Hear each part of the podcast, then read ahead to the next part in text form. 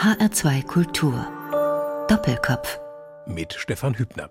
Und mit einem Gast, der etwas gemeinsam hat mit der Kabarettistin Maren Kreumann, der ehemaligen hessischen Ministerin für Wissenschaft und Kunst Ruth Wagner und mit dem Reporter der Royals Rolf Seelmann-Eggebert. Er ist nämlich heute zum wiederholten Mal zu Gast im HR2 Doppelkopf, der Kunsthistoriker Dr. Martin Faas. Herzlich willkommen. Dankeschön. freue mich in dieser Reihe jetzt hier mit Ihnen sprechen zu dürfen. Zum wiederholten Mal sind Sie heute im HR2 Doppelkopf zu Gast, Martin Faas, und das ist eine Ehre, die nur wenigen gebührt. Ihnen gebührt sie, weil Sie in diesem Jahr, ich sag mal, aus dem Feiern gar nicht mehr rauskommen, denn Ihr Museum, das Hessische Landesmuseum, das Sie seit 2019 leiten, das wird in diesem Jahr 200 Jahre alt. Wie haben sich die Feiern denn im Jahr von Corona angelassen bisher? Naja, mit dem Feiern ist das ja so eine Sache und ganz schwierig unter diesen Bedingungen. Wir haben natürlich nicht in dem Sinne feiern können, wie wir es geplant hatten. Wir hatten natürlich große Veranstaltungen, Festakte und so weiter geplant. Da müssen wir ja bisher ganz von zurücktreten, haben vieles verschoben und wissen auch noch gar nicht so ganz genau, was wir noch für Möglichkeiten haben. Insofern wird das mit dem Feiern etwas zurückhaltender ausfallen, als wir uns das wünschen. Haben Sie denn von den geplanten Aktivitäten auch Dinge ins Internet zum Beispiel verlegt? Andere Häuser in Darmstadt, Hessische Staatstheater beispielsweise, sind während der Corona-Wochen im Netz sehr aktiv gewesen.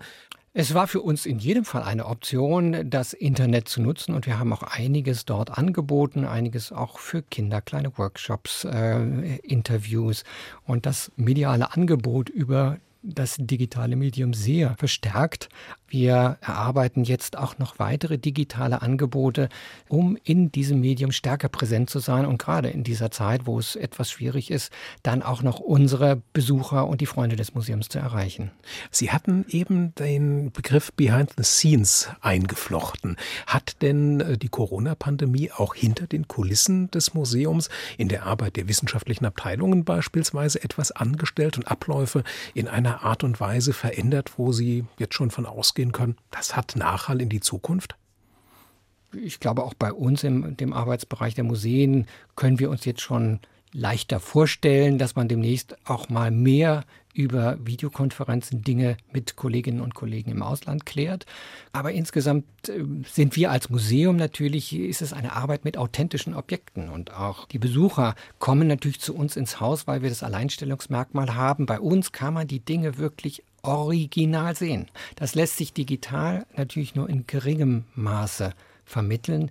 Und wenn man es geschickt macht, kann es einem darüber natürlich gelingen, dass man Hintergründe aufzeigt, ergänzende Materialien anbietet, Hintergrundgespräche oder eben, dass man die Zuschauer hinter die Szenen führt, dass man ihnen zeigt, was passiert in der Restaurierungswerkstatt, wie sieht es im Depot aus, wie wird mit Insekten in der zoologischen Abteilung gearbeitet. All das kann man natürlich über digitale Medien dann ganz gut vermitteln und zeigen als Ergänzung zu dem, was das eigentliche Museumserlebnis ausmacht. Das Museum wird noch nicht dadurch zum Museum, dass man die Türen aufmachen kann und die Besucher ins Haus lässt, damit sie sich die Objekte angucken. Das ist nur ein Teil eigentlich unserer Arbeit, sondern es ist ein Arbeiten mit den Besuchern, es ist ein Vermitteln, es ist ein pädagogisches Heranführen, dass all diese Aspekte Teil von Museumsarbeit sind und wichtig sind. Das ist mir durch Corona noch einmal sehr deutlich geworden. Ich könnte mir vorstellen, was viele Besucher auch vermisst haben in den zurückliegenden Wochen, war der Flair den gerade auch so ein altehrwürdiges Haus wie das Hessische Landesmuseum in Darmstadt ausstrahlt. Und dieses Museum, Martin Faas, das ging ja zurück auf eine Stiftung von Großherzog Ludewig I. von Hessen-Darmstadt im Jahr 1820. Da übergab er seine Kunst- und Naturaliensammlung in das Eigentum des Staates. Und dieser 200-jährige Erfolg, der sich seitdem eingestellt hat, ist ja schon was ziemlich Beachtliches. Wie erklären Sie es sich, dass die Sammlungen des Museums Museums seit 200 Jahren immer wieder Interesse generieren und von der Faszination nichts verloren haben. Das ist die unglaubliche Vielfalt dieses Hauses, das als Universalmuseum gegründet wurde und deshalb einfach so vielfältige Objekte in seinen Mauern zeigt. Es zeigt Objekte der Naturkunde ebenso wie der Kultur- und Kunstgeschichte. Ein Haus mit 12.000 Quadratmetern Ausstellungsfläche, auf denen Sie wirklich die ganze Welt in einem Haus erleben können.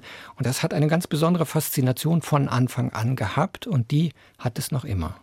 Was würde denn quantitativ die Inventur Ihres Museums erbringen? Wie viele Exponate werden bei Ihnen aufbewahrt? Das ist eine ganz, ganz schwierige Frage. Wir sprechen davon, es sind 1,35 Millionen Objekte, aber da sind viele Objekte auch als Sachgesamtheiten gezählt. Das heißt, nicht jedes einzelne Präparat ist da gezählt, sondern wenn Sie ganze Kästen haben, wird das dann als eins gezählt. Insofern ist es also eher ein statistischer Wert als ein exakter Wert der einzelnen Objekte. Also eine Kiste mit 500 Schneckengehäusen, die könnte in der Inventur auch als eine Position ja, dann ja, auftauchen. Ja.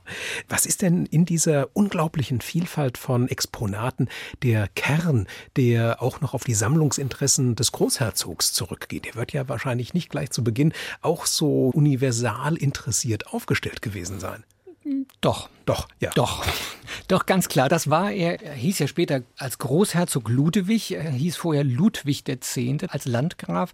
Und er war also in dem Geist der Spätaufklärung aufgewachsen und hatte sich von Anfang an, als er sich dann in Darmstadt niederließ, hatte er geplant, im Geiste dieser Spätaufklärung auch Reformen durchzuführen, hatte eine pädagogische Ausrichtung in seinem Denken und hatte ganz bewusst den Plan, ein Museum zu gründen zum Nutzen seiner geliebten Untertanen, so heißt das, ein Museum ja mit Kunstgegenständen, mit Altertümern und mit wissenschaftlichen Werken zur Beförderung der Aufklärung, so war sein Gedanke, aber auch zur Verbreitung nützlicher Kenntnisse.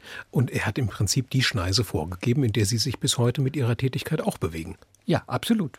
Er selbst konnte nur zurückgreifen auf eine kleine Sammlung von Naturalien, die ihm seine Mutter übereignet hatte. Es gab schon so das ein oder andere Gemälde in der Sammlung. Es gab auch eine kleine landgräfliche Kunstkammer mit Elfenbeinen, Tafelaufsätzen, Kunstkammerstücken, also Dingen, die eher für die höfische Repräsentation gedacht war. Und davon ausgehend fasste er dann einen großen universalen Gedanken und äh, begann zu sammeln. Hat sich denn das Museum noch einmal in irgendeiner Art und Weise verändert, konzeptionell, nachdem es dann vor 200 Jahren an die Öffentlichkeit übergeben wurde?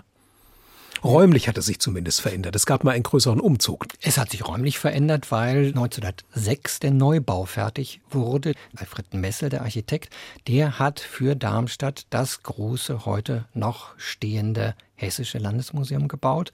Und in dieses Haus ist dann die Sammlung umgezogen nach fast 100 Jahren, als dann schon die Sammlung aus allen Nähten platzte und es dringend notwendig war, mehr Platz zu bekommen. Und dieses Haus ist auch ganz gezielt auf die Sammlung ausgerichtet entworfen worden. Denn das ist ja ganz interessant zu sehen bei uns im Haus. Wenn Sie da reingehen, werden Sie äh, auch sogenannte Stilräume finden. Damals nannte man das auch Period Rooms. Das war also der neueste museumspädagogische Schrei, dass man sich überlegte, ja, es macht doch Sinn und für das Erlebnis der Objekte ist es großartig, wenn man Objekte aus dem Mittelalter in einem mittelalterlichen Ambiente erleben kann oder Gegenstände aus der Antike in einem antiken Ambiente. Und in diesem Gedanken schuf Messel Stilräume für die unterschiedlichen Sammlungsbereiche, so dass wir einen romanischen Bereich haben, einen römischen Bereich, einen gotischen Bereich und so können Sie auch so ein bisschen durch die Kunst- und Kulturgeschichte wandeln und auch durch die Architekturgeschichte und die Dinge in der Umgebung erleben, in der sie damals jedenfalls stilistisch einzuordnen waren. Und in diesen Wunderbau, in diesen Messelbau. In den möchte ich mich gerne mit Ihnen gemeinsam, Martin Faas, begeben, im Rahmen einer Art von akustischer Highlight-Tour durch das Hessische Landesmuseum in Darmstadt, das in diesem Jahr seinen 200. Geburtstag feiert. Passend dazu haben Sie sich Musik ausgesucht, die sich an den Themen Ihrer Sonderausstellung, Ihrer aktuellen orientiert. Und als erstes Werk, Martin Faas, haben Sie sich ein Stück von Christoph Graupner ausgesucht. Ein Komponist Jahrgang 1683, den viele vielleicht gar nicht kennen. Welche Bedeutung hat er für Sie und ja, vielleicht auch für das Museum? Ja, Christoph Graupner war ein Hofmusiker am Hofe der Landgrafen von Darmstadt und war immerhin so bedeutend, dass Telemann ihn damals vorschlug für die Position des Thomaskantors in Leipzig, also die Position, die dann Johann Sebastian Bach übernahm. Weil Graupner, ja, der hatte das Pech, dass ihn der Landgraf aus Darmstadt nicht abziehen ließ. Gerne wäre er nach Leipzig gegangen, aber der Landgraf hielt ihn in Darmstadt und versüßte ihm das Ganze damit, dass er ihm wenigstens etwas mehr zahlte damals. Also Graupner hat die Musikgeschichte Darmstadt sehr stark geprägt, war ein wichtiger Komponist Darmstadts und deshalb habe ich mich in diesem Fall für seine Musik entschieden. Und zwar genau genommen für den fünften Satz aus der Ouvertüre für Violine und Basso Continuo in F-Dur, Graupner Werkeverzeichnis 445. Es spielt das Capricornius Konsort Basel.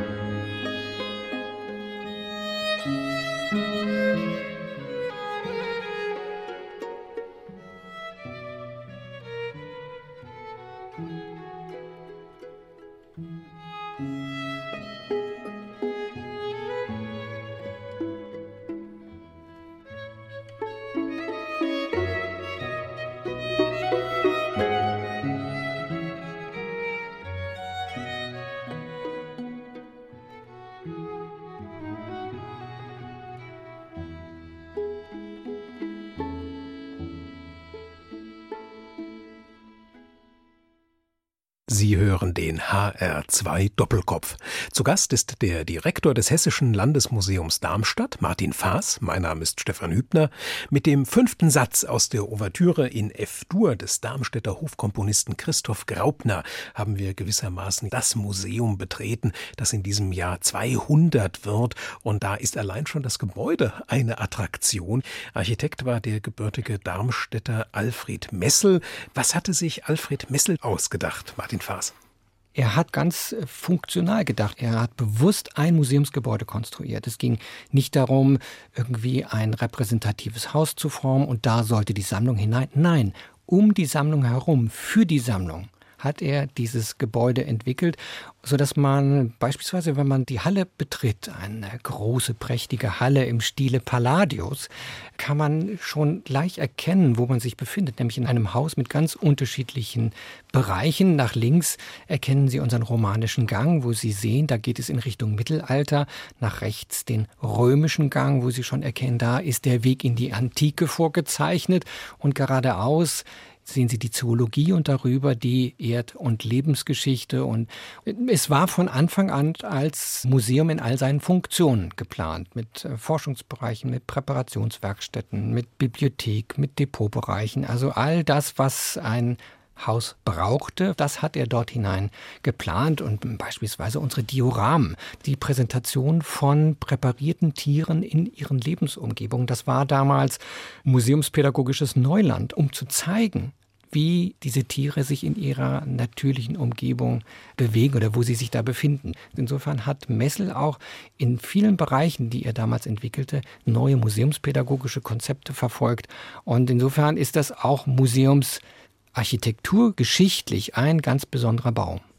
Dieser sogenannte Messelbau, der wurde ja mehrmals erweitert, umgebaut, modernisiert. 1980, da gab es dann auch sogar einen größeren Erweiterungsbau für die Gemäldegalerie.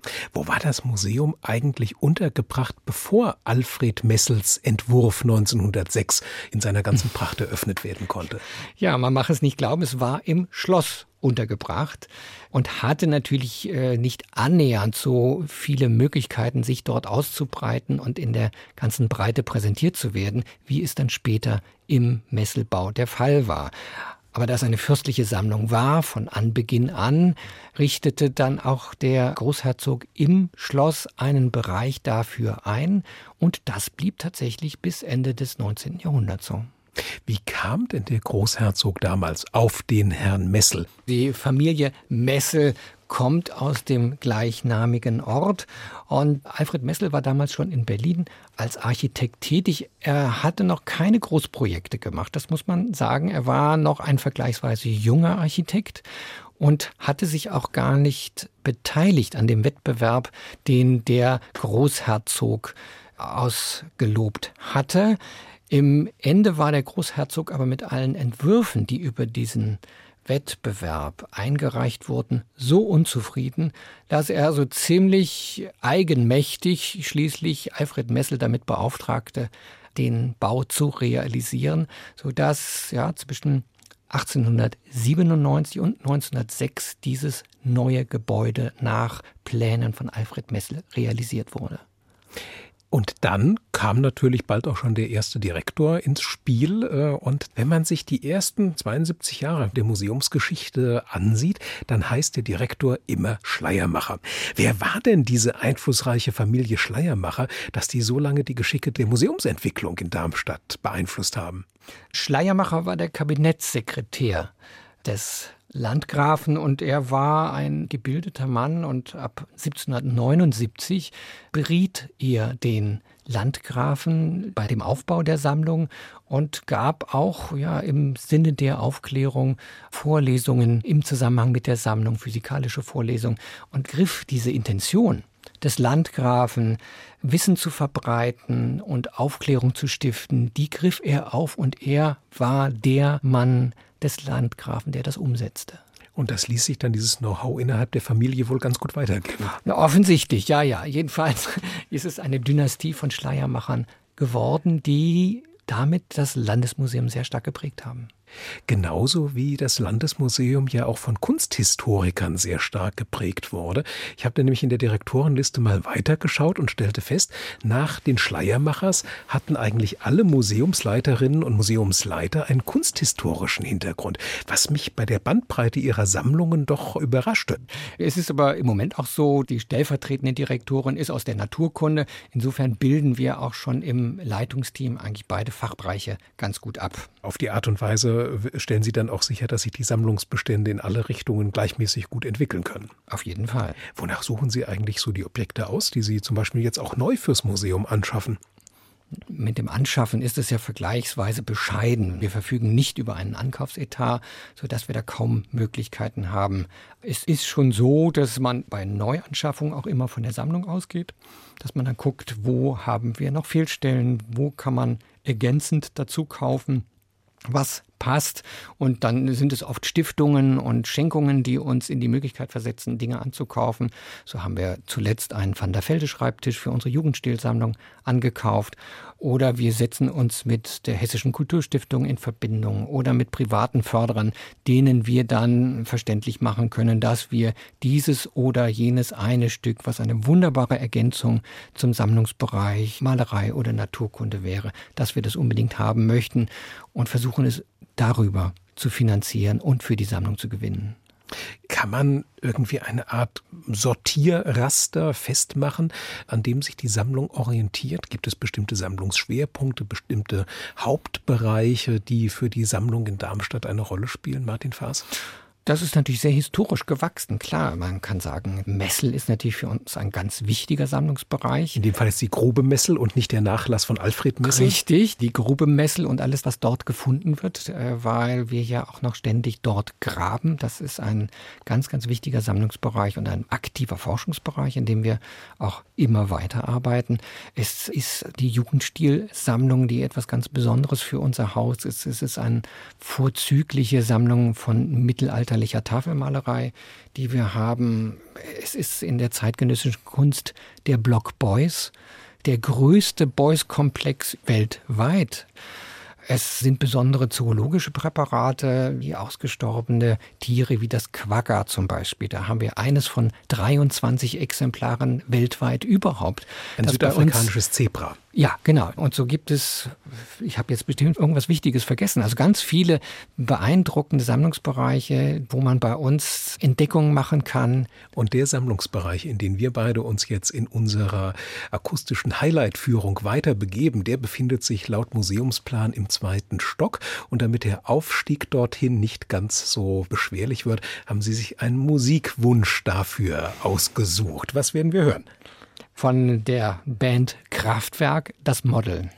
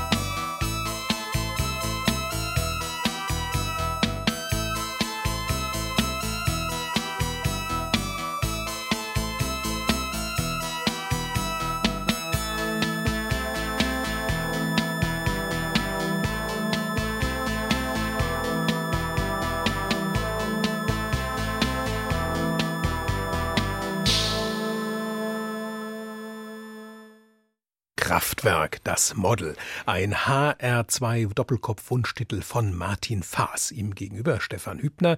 Martin Faas, mit dem Titel jetzt sind wir quasi in den zweiten Stock des Hessischen Landesmuseums vorgedrungen, das in diesem Jahr 200. Geburtstag feiert.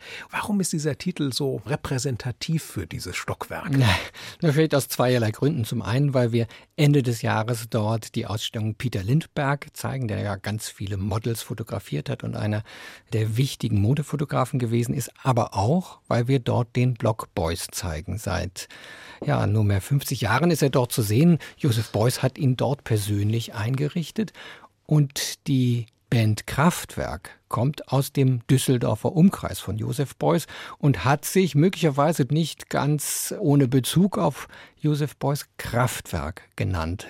Das ist so ein Zentralbegriff der Beuysschen Kunstphilosophie. Wir hätten sehr gerne die Band Kraftwerk auch in diesem Jubiläumsjahr im Zusammenhang mit unserer Ausstellung Kraftwerk Block Boys engagiert und gebeten, für unser Jubiläum zu spielen. Aber leider waren die schon komplett ausgebucht und jetzt unter Corona wäre es im Ende vielleicht auch ohnehin nicht möglich gewesen. Worauf gründet denn diese Verbundenheit zwischen Beuys und Darmstadt? Wie ja kam das Hessische Landesmuseum in diese großartige Situation, diese gut 200 Exponate umfassende Beuys-Sammlung bei sich auszustellen? Es kam über einen Darmstädter Sammler, über Karl Ströer der zeitgenössische Kunst sammelte, der erst Pop Art sammelte und dann auf Joseph Beuys aufmerksam wurde. Und die ersten zwei Ausstellungen von Joseph Beuys kaufte er komplett an und fragte dann Joseph Beuys, ob er bereit wäre, mit diesen Stücken, die er dort gekauft hatte, im Landesmuseum eine Präsentation zu gestalten. Und so kam Beuys nach Darmstadt und begann dann hier im Landesmuseum sieben Räume mit Objekten aus der Ströherschen Sammlung zu füllen. Und jetzt in diesem Jubiläumsjahr geben Sie dieser Beuys-Sammlung ja auch noch mal etwas mehr Gewicht. Wie machen Sie das? Na, wir haben eine komplementäre Ausstellung zum Block Beuys entwickelt. Eine Ausstellung, die auf die Objekte eingeht, die aus dem Block Beuys stammen und die im Kontext mit bestimmten Aktionen von Joseph Beuys ursprünglich stehen, so dass man miterleben kann, sehen kann, aus welchem Kontext diese Objekte stammen und dass sie eben Teil von Aktionen gewesen sind. Und das ist ziemlich wichtig zu verstehen, weil Beuys ja gerade in der Aktion die eigentliche Kunstform entdeckt hat. Es hat so etwas Theatralisches auch. Die Dinge werden aufgeladen mit Bedeutung durch diese Aktionen und irgendwann sind sie wie, ja, man kann fast sagen, wie Requisiten übrig geblieben und als Beuys hat es Formreste genannt und als Formreste hat er sie dann in diesen Block Beuys gelegt. Was präsentiert sich mir als Besucher, wenn ich den Block Beuys mir vornehme? Ja, das ist eine ganz eigene Welt, die die typischen Materialien zeigt. Filz, Kupfer, Fett, Wachs. Es geht ganz viel um Energieflüsse. Es geht aber auch um das in Aktion bringen von Gesellschaft. Insofern hat er den Kunstbegriff komplett umgestaltet. Er hatte kein Interesse mehr an festen, fertigen Objekten, nicht mehr an einem Gemälde, das gemalt und fertiggestellt wurde, sondern er unternahm den Schritt zu sagen, ja, für mich ist die Kunst eigentlich nur die Aktion selbst und in der Aktion, so dass auch die Kunst selber auch nur zu verstehen ist, wenn man diese Dokumentationen dazu sieht oder sich veranschaulicht. Das sind alles Dinge, die ursprünglich aus Kontexten stammen, in denen sie Bedeutung gewonnen haben. Ist das für Sie heute auch noch das, wo Sie sagen, Martin Faas, das macht Josef Beuys bis heute zu einem der ganz großen, der ganz wichtigen Aktionskünstler? Also man muss ganz klar sagen, er ist einer der ganz, ganz großen Künstler der Kunst des 20. Jahrhunderts und er hat den Kunstbegriff revolutioniert. Und das auch in einer Art, wo Sie sagen, Sie sind auch Kunsthistoriker, haben sich aber mehr jetzt mit Impressionismus auseinandergesetzt, wo Sie sagen, ja, das ist dann der Moment, wo auch Beuys mich anspricht, wo ich damit auch gut was anfangen kann. Ja, weil es ein ganz anderes Herangehen ist, weil es auch ein durchaus politisches Herangehen ist. Und er sagt, ich will mit diesem ganzen alten Bildbegriff nichts mehr zu tun haben. Ein Kunstbegriff, der das Dritte Reich möglich gemacht hat.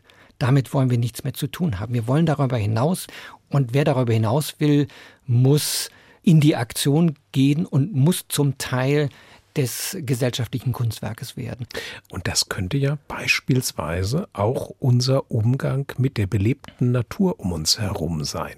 Jedenfalls fordert Kunst dazu auf und auch unser Museum als universales Museum tut das ja letztlich ganzheitlich zu denken und in Kontexten zu denken. Das auf jeden Fall. Das bringt mich auf ein Projekt, was Sie im September vorhaben. Da werden Sie im Rahmen der Jubiläums-Sonderausstellungen eine Ausstellung mit Werken von Thomas Saraceno zeigen. Was haben Sie da geplant? Thomas Saraceno ist ja tatsächlich einer, ich würde schon sagen, der zehn wichtigsten zeitgenössischen Künstler, der international tätig ist. Und es war gar nicht so schwer, ihn für Darmstadt zu begeistern, weil er tatsächlich auch schon Kontakte zu Darmstadt hat. Denn in Kooperation mit der TU Darmstadt ist es ihm vor einigen Jahren zum ersten Mal gelungen, Spinnennetze zu scannen, dreidimensional digital aufzufassen. Und insofern gibt es da eine enge Verbindung zu Darmstadt und wir werden ihm den großen Barocksaal zur Verfügung stellen. Er hat eine carte blanche und hat die Möglichkeit, bei uns eine Rauminstallation vorzunehmen, in der Spinnennetze eine Rolle spielen, aber auch assoziativ Dinge, die mit dem kosmischen Raum und dem Thema Wahrnehmung zu tun hat, denn er sieht diese Spinnennetze auch immer sowohl als eine Analogie überhaupt zum weltweiten Netz, zur Vernetzung überhaupt, aber auch als Fortsetzung der Wahrnehmungsorgane dieser Tiere, die ja durch die Spannungen und die Vibrationen im Netz Dinge wahrnehmen und auch darauf reagieren. Das heißt, es wird ein Kunstwerk zu sehen sein, das Sie heute selber noch gar nicht kennen. Lebende Spinnen, echte Spinnennetze wird es da nicht geben, oder? Na, wir, voraussichtlich wird es Spinnennetze mit lebenden Spinnen in Glaskästen geben, sodass also keiner dort Sorge haben muss, zu eng mit den Tieren in Verbindung zu kommen. Aber durch die Installation, in die er das einfügt und den Kontext, den er schafft, wird es zum Teil einer größeren Raumkomposition, wird es künstlerisch gebrochen und damit nochmal völlig abstrakter erlebbar, als es vielleicht natürlich der Fall wäre.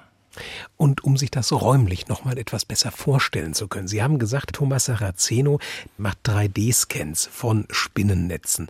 Das heißt, er scannt das ab, das Ganze landet im Computer und was wird mit diesen Daten dann weiter gemacht?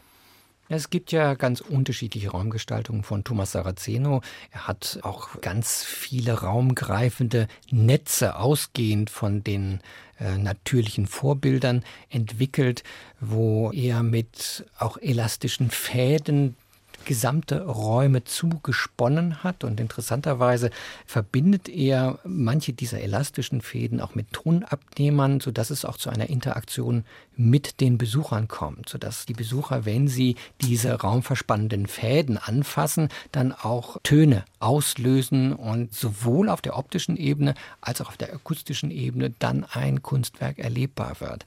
Thomas Saraceno greift also das, was er bei den Spinnen als künstlerische Gestaltungsform erlebt, greift er auf und überträgt das in den Raum, indem er dort selber künstlerische Netze spannt. So arbeitet er sehr assoziativ und sucht die Schnittstellen zwischen Naturwissenschaft und Kunst, arbeitet auch mit ganz vielen wichtigen wissenschaftlichen Institutionen zusammen, weil er eben daran interessiert ist, dass sich beides in seinen Werken dann auch miteinander verbindet. Das ist, glaube ich, die große Fähigkeit, die Kunst hat. und mit der Kunst die Dinge miteinander in Verbindung bringen kann und dazu anregen kann, ja auch gesellschaftlich zu denken. Und da knüpft er sicherlich auch an so jemanden wie Beuys an, der ja auch seine Kunst als Gesellschaftsvision anstoßend mindestens betrachtet hat. Auch das äh, trifft für Thomas Serrazeno in dieser Weise zu, dass er ausgehend von Spinnennetzen groß denkt an die Vernetzung von Gesellschaft überhaupt eine große, begehbare Rauminstallation, inspiriert von der Architektur von Spinnennetzen, erwartet die Besucher des Hessischen Landesmuseums in Darmstadt ab dem 25. September 2020. Und ihr dritter Musikwunsch jetzt, Martin Faas, der bezieht sich auch auf Thomas Saraceno. Was haben Sie sich dort ausgesucht? Es ist die Musik von David Bowie, Ziggy Stardust and Spiders of Mars.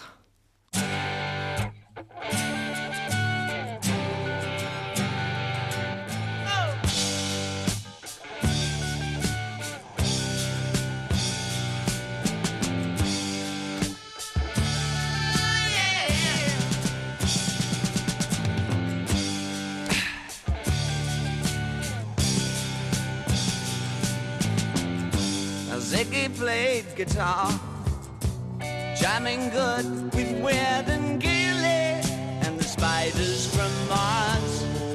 He played it left hand, but made it too far. Became the special man, oh, then we were Ziggy's band.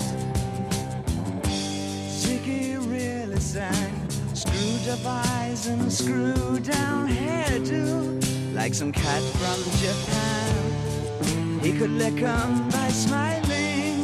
He could leave them to hang. They came on so loaded, man. Well hung in snow white tan.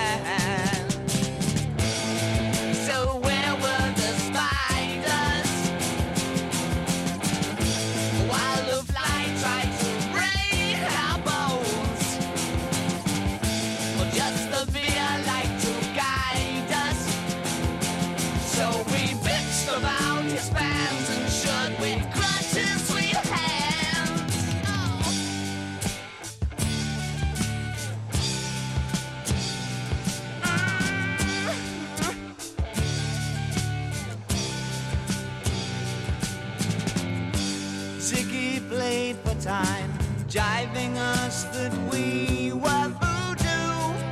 The kids were just crass. He was the Nas with God given ass. He took it all too far, but boy, could he play guitar.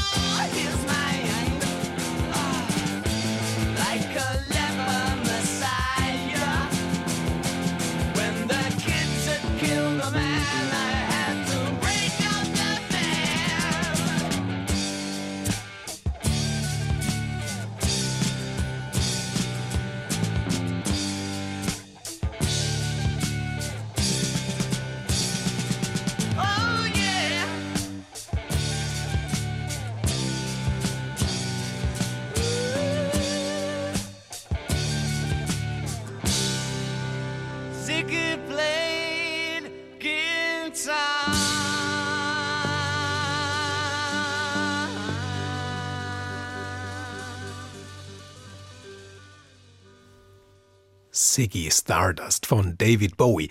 Ein Musikwunsch vom heutigen Gast Martin Faas im HR2 Doppelkopf. Gastgeber ist Stefan Hübner. 200 Jahre Hessisches Landesmuseum Darmstadt. Aus diesem Anlass gibt es heute eine kleine virtuelle Highlight-Tour mit dem Museumsdirektor.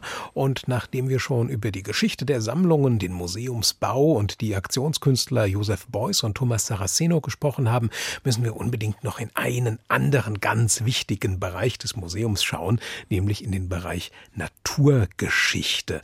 Haben Sie, Martin da als Kunsthistoriker eigentlich ein Lieblingsexponat? Es ist natürlich unser Darmstädter Mastodon. Dennoch wird es dicht gefolgt von dem Urpferdchen, was wir in unserer Messelsammlung haben, weil es auch ein ähnlich sensationelles Stück ist. Lassen Sie uns beim Mastodon gerade noch mal anfangen. Was macht es so besonders?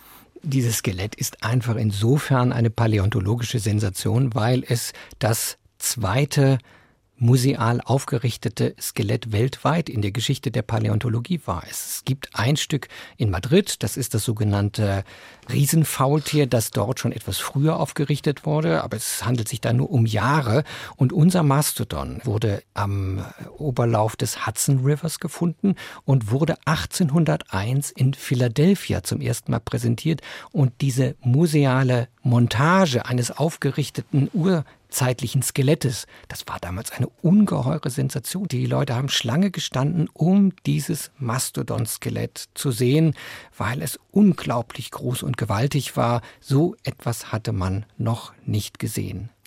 Das Urpferdchen hingegen, das hat einen nicht ganz so langen Weg ins Hessische Landesmuseum zurückgelegt, gerade mal so etwa zehn Kilometer von der Grube Messel zu Ihnen. Grube Messel, UNESCO-Weltnaturerbe, ein einzigartiger Einblick in die Fauna, die Flora, die Ökologie einer Landschaft hier bei uns in Hessen vor 47 Millionen Jahren.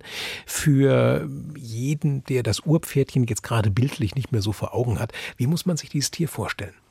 Es ist für ein Pferd vergleichsweise klein, hat eher vielleicht so die Größe eines Hundes, hat aber wirklich die Besonderheit, dass es so eine Art Missing Link in der Entwicklung des Pferdes ist, das tatsächlich in Messel gefunden wurde und das heute noch eine Sensation ist, weil es so vollzählig erhalten ist und eine Spezies ist, die man vorher nicht gekannt hat.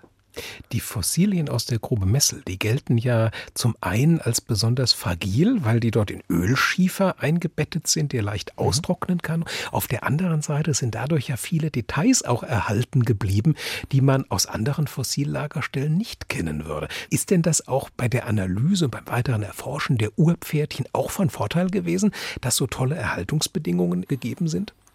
Die Erhaltungsbedingungen sind natürlich wirklich ideal und deshalb ist es großartig, dass man so einen äh, in eine Zeit vor 47 Millionen Jahren hineinblicken kann. Also es wird ja Jahr für Jahr erneut ausgegraben, sodass also die Forschungsarbeit und die Grabungsarbeit immer wieder Lebewesen hervorbringt, die wir zum Teil kennen, aber die manchmal auch eben neu und bisher völlig unbekannt sind. Das Team bei Ihnen im Museum, das beschäftigt sich ja damit auch herauszufinden, wie sahen diese Organismen tatsächlich aus, als sie noch gelebt haben. Mhm. Und das haben Sie ja jetzt äh, mit dem Museumsteam auch bei den Urpferdchen gemacht und haben versucht, die Rekonstruktion voranzutreiben. Wie macht man so etwas? Oder wie haben Sie das gemacht mit Ihrem Team? Na, unser Team hat das gemacht. Das ist natürlich großartig, dass wir heutzutage diese digitalen Medien und Programme zur Verfügung haben. Das gefundene Präparat wurde durch einen CT-Scanner geschickt und digital ganz detailliert gescannt. Und danach war es dann möglich, im virtuellen Raum digital 3D dieses Skelett Stück für Stück zu rekonstruieren. Denn es sieht zwar auf den ersten Blick auf seiner Platte so ziemlich komplett aus. Nur man muss sich ja vorstellen, das war ja ein, ein voluminöses Tier und jetzt haben wir vielleicht so ein, ja, ist das zusammengedrückt auf zweieinhalb, drei Zentimeter, also ziemlich platt und in ziemlich viele kleine Teile sind dort zum Teil die Knochen zerbrochen. Das heißt also so komplett ist das gar nicht, sondern es ist eine Art Großpuzzle. Digital konnte man es dann zusammenfügen. Die Fachleute haben geguckt, was passt denn wo zusammen, wo fehlt uns möglicherweise noch was. Und wo etwas fehlte, hat man sich auch analog bei anderen Funden bedient und das mit hinzugenommen, hat Knochen, die man auf der einen Seite hatte, für die andere Seite dann gespiegelt genommen, um auf diese Weise Stück für Stück ein komplettes Skelett zu rekonstruieren. Und das war eine mühevolle Arbeit, die digital natürlich wunderbar geht. Und nachdem man das dann digital rekonstruiert hatte, war es dann auch möglich, Bewegungsstudien zu machen, Bewegungsabläufe durchzuspielen, um zu wissen, wie hat sich dieses Tier denn damals eigentlich bewegt? Wie muss man sich das vorstellen? Und so ist die Kenntnis über das, was das Urpferdchen damals war, durch diese digitalen Möglichkeiten unglaublich gewachsen und das werden wir zeigen können. Ein ganz neuer Einblick in das, was das Urpferdchen damals war, wie es möglicherweise ausgesehen hat. Unsere Präparatoren haben da auch ganze Arbeit geleistet und haben auf der Grundlage eines 3D ausgedruckten Skeletts, das kann man dann ja auch machen, wenn man es erst einmal digital als dreidimensionalen Datensatz da hat, dann kann man das auch ausdrucken und auf der Grundlage dieses ausgedruckten Skelettes haben sie dann präpariert und die Muskeln aufgebaut und im Ende Härchen für Härchen auch das Fell präpariert, so dass man jetzt dann im Landesmuseum sehen kann, wie es wahrscheinlich damals ausgesehen hat. Und da wir es aber, wenn ich das noch anfügen darf, und da wir es ja gar nicht so ganz genau wissen, wie die Fellfarbe war, das ist ja so ein bisschen traurig, dass wir natürlich in der Grube Messel alles Mögliche finden, aber nicht das Fell der verendeten Tiere können wir natürlich auch ganz schlecht darüber Auskunft geben, wie das Fell des Urpferdchens denn damals ausgesehen hat. Deshalb wird es eine Art von technischer Installation geben, in der über einen Beamer auf ein weißes Urpferdchen unterschiedliche Farbvarianten, Fellfarbvarianten auf das Urpferdchen projiziert werden, sodass also der Besucher die Möglichkeit hat, zwischen verschiedenen Varianten zu wählen und zu sehen, es gibt eine gewisse Bandbreite, innerhalb der wir uns das vorstellen können, sei es, dass es mehr wie ein, ein kleiner Tapir aussah oder mehr wie ein Ducker. Das wird sehr interessant werden, weil es auch offenlegt, dass die Forschung zwar vieles weiß, aber alles im Moment dann auch noch nicht sagen kann und es eine gewisse Variationsbreite von Möglichkeiten gibt, über die wir abschließend nie urteilen können. Und wenn es dann an solche Rekonstruktionen geht, ist das ein Moment, wo dann auch Ihr Kunsthistoriker Herz nochmal ganz besonders angesprochen wird? Ich finde das immer großartig, wenn man dann die Dinge anschauen kann oder ein dreidimensionales Präparat vor sich hat. Das finde ich großartig und auch sieht, wie viel Rekonstruktionsarbeit darin steckt. Das äh, wird ja darin auch erkennbar, was da an Arbeit hineingeflossen ist. Und dass das dann zu einem sichtbaren Ergebnis führt, das finde ich immer wieder ein tolles Erlebnis. Die Disziplinen verschränken und vermischen sich, und zwar im Hessischen Landesmuseum in Darmstadt, demnächst etwa in der Sonderausstellung Urpferd 2.0 ab dem 18. August im Rahmen der 200-Jahr-Feierlichkeiten des Museums. Vielen Dank an Museumsdirektor Martin Faas für diesen virtuellen Highlight-Rundgang durch sein Museum, heute im HR2 Doppelkopf. Ich fürchte, wir müssen bald nochmal dann einen dritten Termin ansetzen. Da gibt es noch einfach zu viel, worüber man noch sprechen könnte. Zum Schluss aber gibt es jetzt natürlich noch einen Musikwunsch, der unseren Rundgang gewissermaßen abschließt. Was haben Sie sich dafür ausgesucht? Na, ich habe mir von John Williams Welcome to Jurassic Park ausgesucht. Nun, im Grunde genommen haben wir kein Dinosaurier in Darmstadt. Die sind ja schon 66 Millionen Jahre vor unserer Zeit ausgestorben. Aber immerhin, das Urpferdchen ist mit seinen 47 Millionen Jahren auch nicht allzu viel jünger. Es führt uns in eine Urzeit, die ja hier in Hessen eine Warmzeit gewesen ist und die eine völlig andere Vegetation damals hier hatte. Insofern hätten wir in Hessen auch nicht den Jurassic Park, sondern eher den Messel Park.